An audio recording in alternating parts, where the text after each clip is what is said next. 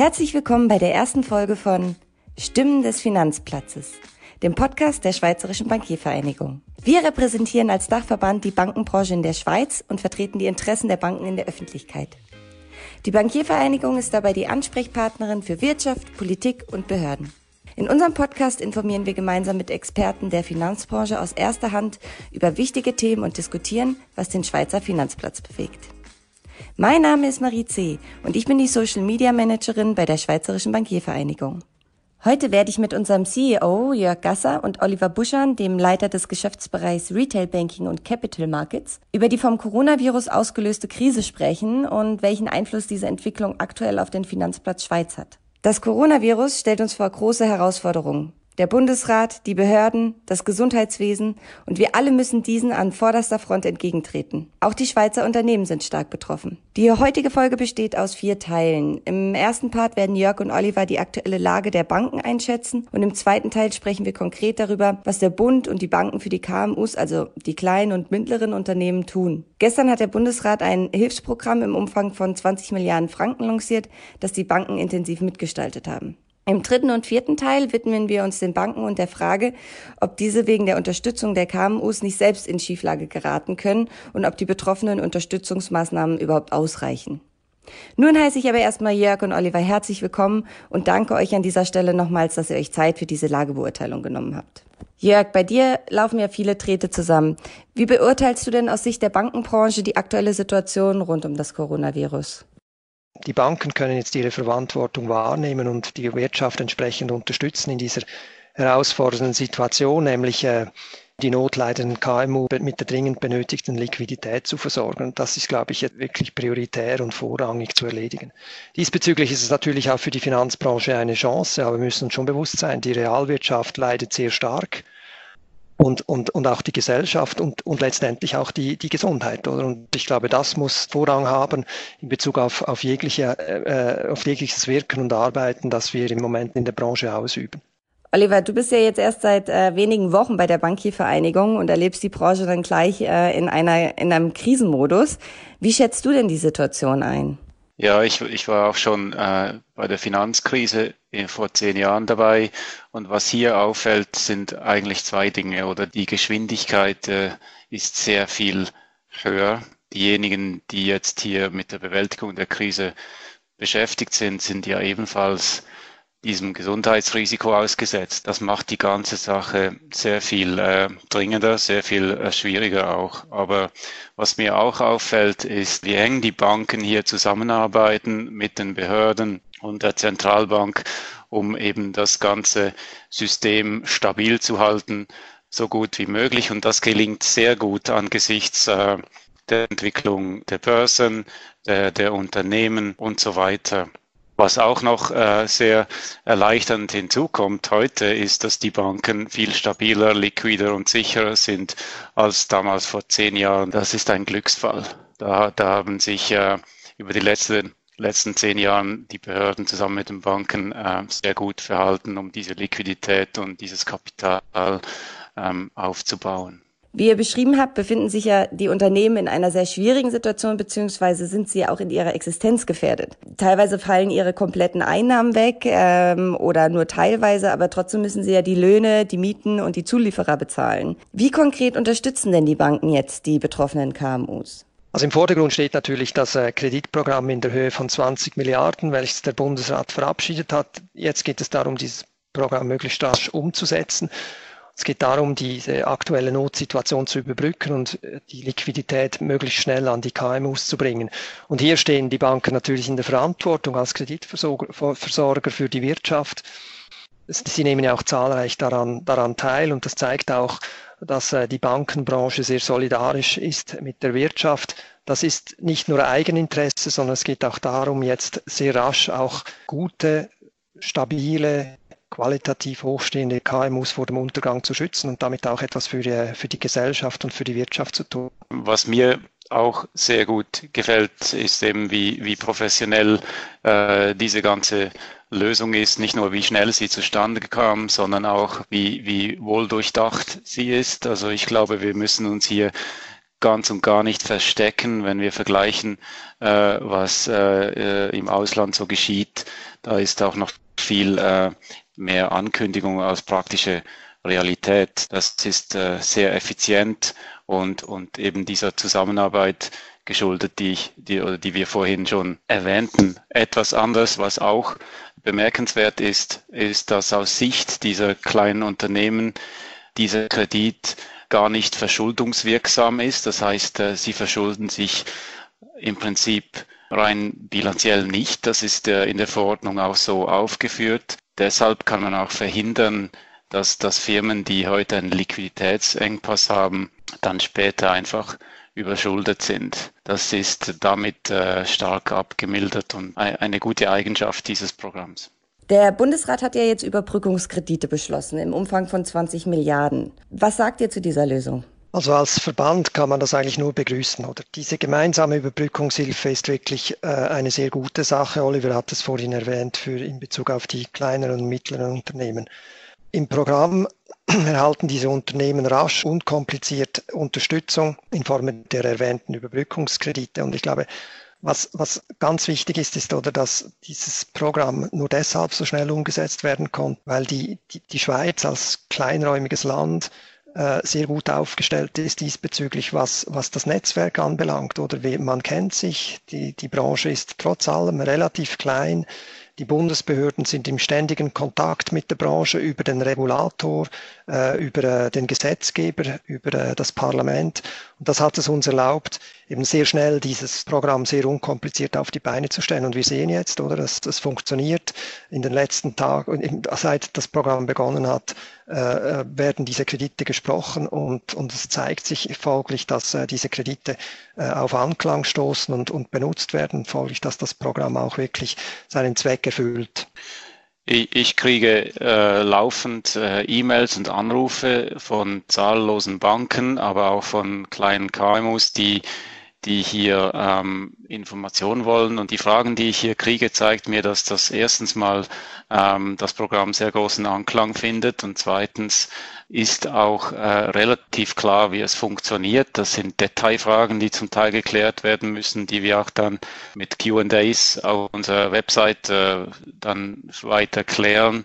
Ähm, insofern lässt sich das sehr gut an. Das scheint eine sehr gute, sehr praktisch, äh, einfach aufgebaute Lösung zu sein und sie, sie wirkt.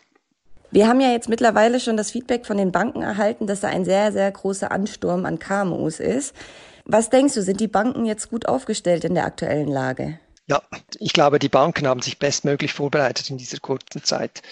Sie haben äh, Ressourcen realloziert, um eben diesem Ansturm gewachsen zu sein. Es wird vermutlich zu Schwierigkeiten kommen, aber ähm, ich möchte da einfach alle bitten um, um etwas Nachsicht, denn, denn hier wird sehr viel geleistet von den Mitarbeiterinnen und Mitarbeitern in allen Banken, die hier beteiligt sind und versuchen hier ihr Bestes zu geben. Aber ich glaube wirklich, der Ansturm ist zu bewältigen und das Ziel welches der Bundesrat und die Behörden mit diesem Programm avisiert haben, das wird auch erreicht auf relativ unkomplizierte und rasche Art und Weise. Was ich gerne auch ergänzen würde, ist, was, was auch gesagt werden muss, ist, wie, wie hart die Behörden zusammen mit den Initiativen Banken äh, an dieser Lösung gearbeitet haben. Das, das ist wirklich, wirklich äußerst beeindruckend und von dem, was ich sehe, ist eigentlich keine einzige Bank da die das, äh, die das nicht gut findet oder, oder, oder sonst Probleme mit der Lösung hat, das ist, äh, das ist sehr breit getragen, wird von allen gestützt und ist auch sehr gut umgesetzt, was ich bis jetzt sehe. Oliver, wie funktionieren denn diese Überbrückungskredite konkret? Es gibt zwei verschiedene Arten von Krediten. Im Prinzip können diese Kredite von Einzelunternehmen, Personengesellschaften und juristischen Personen in Anspruch genommen werden. Das Programm ist seit heute live. Die erste Art von Krediten, die ich nenne das heißt Covid-19, die zweite Art heißt Covid-19 Plus. Covid-19, das ist gedacht für Beträge bis zu einer halben Million Franken. Die werden sehr rasch und sehr unkompliziert ausbezahlt und vom Bund zu 100 Prozent garantiert. Diese Darlehen, diese Kredite sind zinslos und haben eine Laufzeit von maximal fünf Jahren. Der zweite Typ von Krediten ist die sogenannte Covid-19 Plus Fazilität. Das sind Kredite, die haben ein größeres Volumen, die können bis zu 19,5 Millionen Franken betragen. Das heißt, aggregiert kann eine Firma bis zu 20 Millionen Franken äh, so erhalten. Diese Pluskredite im Unterschied zu den anderen werden ein bisschen äh, genauer geprüft. Deshalb kosten sie auch etwas, und zwar ein halbes, ein halbes Prozent. Vielleicht kann ich hier noch ergänzen, wenn ich darf. Also wir haben äh, auf unserer Webseite ein, eine zentrale Informationsplattform aufgebaut. Unter swissbanking.org kann man ähm, dieses Programm äh, und dessen Ausgestaltung äh, nachlesen und anschauen. Es gibt auch ein QA dazu. Äh, wir, wir sind bemüht darum, dies äh, andauernd und fortwährend zu aktualisieren, damit man wirklich äh, weiß, wo, wo man steht, äh, wie sich, die, wie sich diese, diese Verordnung genau ausgestaltet, was sie bedeutet. Also ich möchte empfehlen, hier diese Webseite zu besuchen, wenn das als notwendig erachtet wird. Nun fällt ja jetzt die Laufzeit von fünf Jahren auf. Warum genau wurde dieser Zeitraum so ausgewählt? Ich glaube, das muss man sich einmal aus der Optik eines KMUs äh, ausmalen. Wenn ich jetzt heute ein, einen Liquiditätsengpass habe, gegen den ich einen Kredit aufnehme, dann, dann habe ich jetzt auch einfach andere Probleme zu lösen und will mich in der kurzen Frist nicht mit diesem Kredit und, oder dessen Rückzahlung auseinandersetzen. Im Prinzip geht es darum, dass, dass diese Leute und Firmen dieses Jahr ungefähr einfach mal ähm, einfach mal Ruhe haben, um sich äh, auf, auf, auf die äh, vor dringlichsten Probleme zu kümmern. Deshalb ist fünf Jahre eigentlich, das ist weit genug gewählt, um erstens äh, in der kurzen Frist eben diese diese Konzentration auf, auf die Probleme zu erlauben und dann eine, eine, eine hinreichend ähm, lange Abzahlung, Abzahlungsdauer. Jörg, welche Rolle spielt denn jetzt konkret die Schweizerische Bankiervereinigung bei diesem Kreditprogramm? Ja, wir wirken vor allem als Koordinator. Wir koordinieren mit den, zwischen und mit den Instituten, aber auch mit den Behörden, um sicherzustellen, dass dieses Garantieprogramm auch wirklich flächendeckend und effizient umgesetzt wird. Ähm, wir waren auch direkt involviert in, den, in der Aushandlung der einzelnen Details zu dieser Verordnung. Äh, ich glaube, hier haben wir eine privilegierte Position gegenüber äh, den politischen Behörden und, und gegenüber den Banken.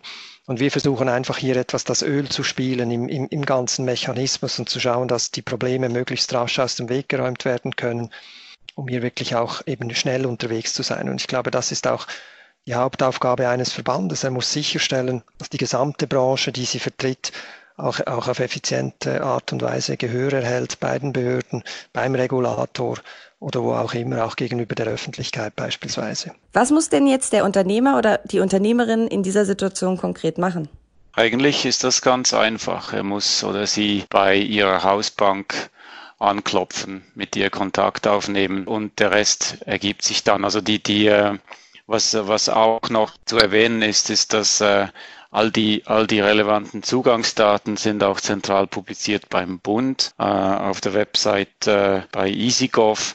Äh, da sind auch für jede Bank, die am Programm teilnimmt, die relevanten E-Mail-Adressen oder andere Informationen vorhanden. Ich glaube, ich glaube, es ist sehr einfach. Seit heute Morgen höre ich kein einziges Problem mehr von einem, von einem KMU. Ich hatte vorher einige Anrufe, aber seit all diese Websites und Informationen live sind, äh, habe ich äh, jetzt überhaupt nichts mehr gehört. Das heißt also, dass im Prinzip der Kanal zwischen KMUs und Hausbanken, ähm, der ist, äh, der steht und der funktioniert. Zum Schluss äh, vielleicht noch die genaue Website, wo sich Unternehmen ihre Informationen auch beschaffen können. Die heißt Covid-19 covid19.easygov e a s y gov.swiss, S-W-I-S-S. Ein Kritikpunkt, der ja aufkam, war, dass die Banken Geld zu Negativzinsen erhalten und das dann wieder gegen Zins an die Unternehmen weiterreichen. Ist es nicht moralisch verwerflich? Ja, ich glaube, dieses Statement äh, ist nicht komplett, oder? Die Banken können die Kredite bei der SNB als Sicherheit deponieren, das stimmt, und dafür erhalten sie dann Liquidität für eben minus 0,75 Prozent. Aber dadurch entsteht eben auch Guthaben bei der SNB und diese werden eben auch mit minus 0,75 belastet, oder? Und, und das bedeutet, dass es sich also nicht hier um, um, eine, um eine Gewinnmaximierung handelt oder um ein Geschäft, überhaupt nicht. Also es geht eigentlich, in erster Linie geht es darum, die Realwirtschaft zu stützen, Läden, Werkstätten und Unternehmen, damit diese nicht geschlossen werden. Und, und es geht nicht darum, dass man, dass man hier einen Gewinn erzielen kann. Und die Banken sind stabil, liquide und erfüllen auch ihre Aufgabe als Kreditversorger, aber sie sind nicht dazu da, jetzt aus dieser Situation ein Geschäft zu machen. Und dass das nicht so ist, zeigt ja auch, zeigen auch die Statement, Statements von UBS und CS, die sagen, sollten sie äh, wieder erwarten, hier äh, Gewinne erzielen, dann würden sie das in einen Fonds einzahlen der dann entsprechend für Härtefälle benutzt wird. Also von dem her gehen, gehen wir schon davon aus, dass in erster Linie dieses Garantieprogramm äh, kostendeckend sein soll für die Banken und sicher nicht Gewinn bringen äh, soll, sondern eben die, die benötigte Hilfe für die entsprechenden Unternehmen. Und was man auch nicht vergessen darf, ist, dass die die Banken ja gerade in den Covid-Plus-Krediten auch ein eigenes Risiko haben. Das heißt, diese Kredite können ausfallen, wie das jeder andere Kredit auch kann.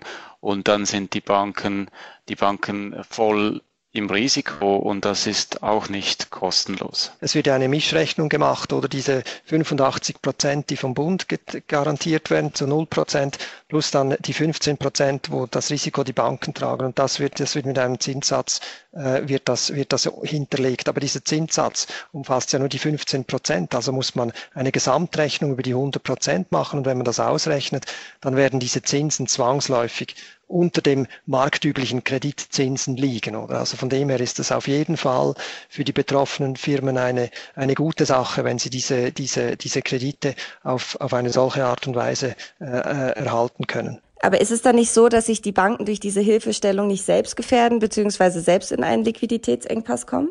Ja gut, also die Banken sind in Bezug auf, was die Regulierung und die Kapitalhinterlegung anbelangt, ja extrem gut aufgestellt. Die Anstrengungen der Regulatoren und der Banken in den letzten Jahren haben dazu geführt, dass äh, sie heute sehr gut kapitalisiert wird, was auch die FINMA und die Behörden anerkennen. Hier sind wir wirklich, wenn wir, müssen wir den Vergleich in Bezug auf Europa beispielsweise in keiner Art und Weise scheuen. Also von dem her denke ich nicht, dass hier äh, äh ein Risiko besteht, weil wir eben in Bezug auf die Kapitaldecke der Banken äh, eigentlich sehr gut aufgestellt sind. Was noch dazu kommt, ist, dass ja diese Kredite bei der Zentralbank, bei der SNB refinanziert werden können. Das heißt, die, die Liquidität äh, ist bei den Banken davon im Prinzip nicht betroffen, wenn sie das nicht wollen. Sie können diese Kredite so, so wie sie sind an die SNB weitergeben und dafür wiederum Liquidität erhalten. Oliver, würdest du sagen, dass es ein ganzes Maßnahmenpaket ist? Ja, natürlich. Also das, äh, diese ganze Krise muss man ja ständig ganzheitlich betrachten. Es geht ja nicht nur darum, einfach jetzt äh, KMUs Kredite zu geben, sondern man muss äh, sich auch über ganz viele andere Effekte sehr gut, sehr gut Gedanken machen, oder? Und da, da sind FINMA, Zentralbank, ähm, der Bund mit den Banken in, in engem in engem Kontakt, wie man das am besten machen kann. Es geht ja äh, um zwei Dinge hier. Es geht um die, um die primär um die Stabilisierung der Realwirtschaft. Das ist vordringlich.